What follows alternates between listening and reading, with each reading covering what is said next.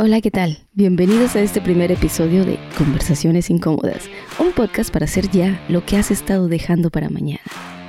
La finalidad de este podcast es incomodarte lo suficiente como para que consigas dar ese paso y salir ya de esa zona cómoda en la que te has instalado. Dejar de crear esas miles de razones para seguir postergando. Este primer episodio quiero dedicárselo a esa palabra rembombante, la cual se ha hecho cada vez más y más conocida y sobre todo persistente en la vida de muchos de nosotros, y me incluyo. Esa es la razón por la que estoy aquí al frente, incomodándome primero que nada a mí misma, dando ese primer pasito e invitándote a hacerlo también. Así es que, sin más preámbulo, comencemos. Comencemos por la palabra procrastinación. Seguro que ya habrás escuchado esta palabra muchas veces. Y la procrastinación no es otra cosa que aplazar, postergar o dejar para después aquello que deberías estar haciendo ya. Pero existe esa vocecita en tu cabeza que te susurra despreocupada. No, al ratito. Mira, mira, mira, esto está buenísimo. Y por supuesto, hasta YouTube te presenta lo más interesante, video tras video, regalando así un falso alivio temporal mientras procrastinamos a gusto. Déjame decirte, todos procrastinamos en mayor o menor medida. Según los científicos es normal que procrastinemos hasta en un 20% la mayoría de las cosas que no son tan importantes. El verdadero problema comienza cuando hacemos de la procrastinación un hábito y dejamos para después cosas que verdaderamente pueden cambiar el rumbo de nuestra vida. Quiero contarte por qué sucede esto. Tu yo del presente se siente aliviado al suspender esa tarea ha sido recompensado momentáneamente por procrastinar. Y el conductismo básico nos ha enseñado que cuando somos recompensados por algo, tendemos a hacerlo de nuevo, una y otra vez. Esta es precisamente la razón por la que la procrastinación, más que un comportamiento, se convierte en un hábito y en un círculo vicioso que termina siendo crónico. Y esta es la parte verdaderamente preocupante. Aunque a primera vista no lo parece, este hábito puede terminar llevándonos a la bancarrota emocional, que no es otra cosa que un quiebre total. Poner en riesgo nuestra situación financiera y afectar seriamente nuestra calidad de vida. Con el paso del tiempo, los costos de la procrastinación crónica afectan no solamente a la productividad, tiene efectos altamente destructivos que pueden costarnos una vida de estrés crónico, angustia general psicológica baja autoestima, depresión y ansiedad. También trae con ella algunos hábitos poco saludables que aumentan considerablemente el riesgo de padecer enfermedades crónicas e incluso hipertensión y enfermedades cardiovasculares, siendo uno de los mayores riesgos el mismo acto de postergar los chequeos médicos de rutina. Qué fuerte, ¿no? ¿Te vas dando cuenta ahora del enorme costo que tiene el hábito de dejar para después las cosas que deberías estar haciendo en este momento? Si en este momento te estás haciendo la pregunta, ¿qué hago aquí escuchando esto en lugar de estar haciendo algo más productivo? Te felicito y te recuerdo, esto es un podcast, lo cual te permite seguir con tus actividades cotidianas. Incluso podrías estar corriendo o en el gimnasio, barriendo en casa o de camino al trabajo o realizando cualquier otra actividad ya sea en casa o en la oficina yo te invito a que te quedes a escuchar la mejor parte de este mensaje, que es en sí una reflexión y manifiesto a la toma misma de acción.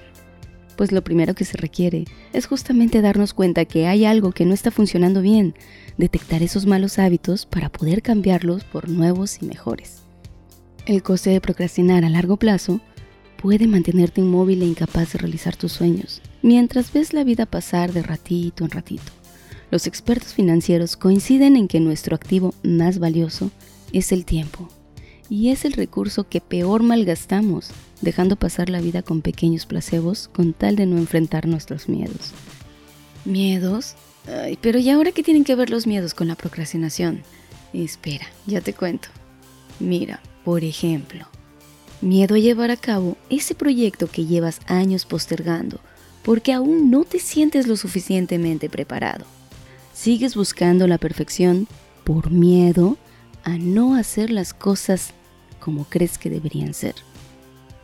En otro ámbito, Dejas pasar ante tus ojos la oportunidad de decirle a esa persona lo que sientes por miedo a no ser correspondido o porque aún no es tiempo.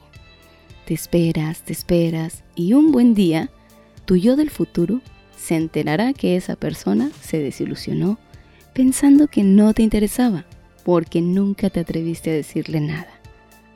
Y no le dijiste porque te sentías poco atractivo o te sentías gorda y querías hacerlo hasta bajar de peso y conseguir ese cuerpo que creías perfecto.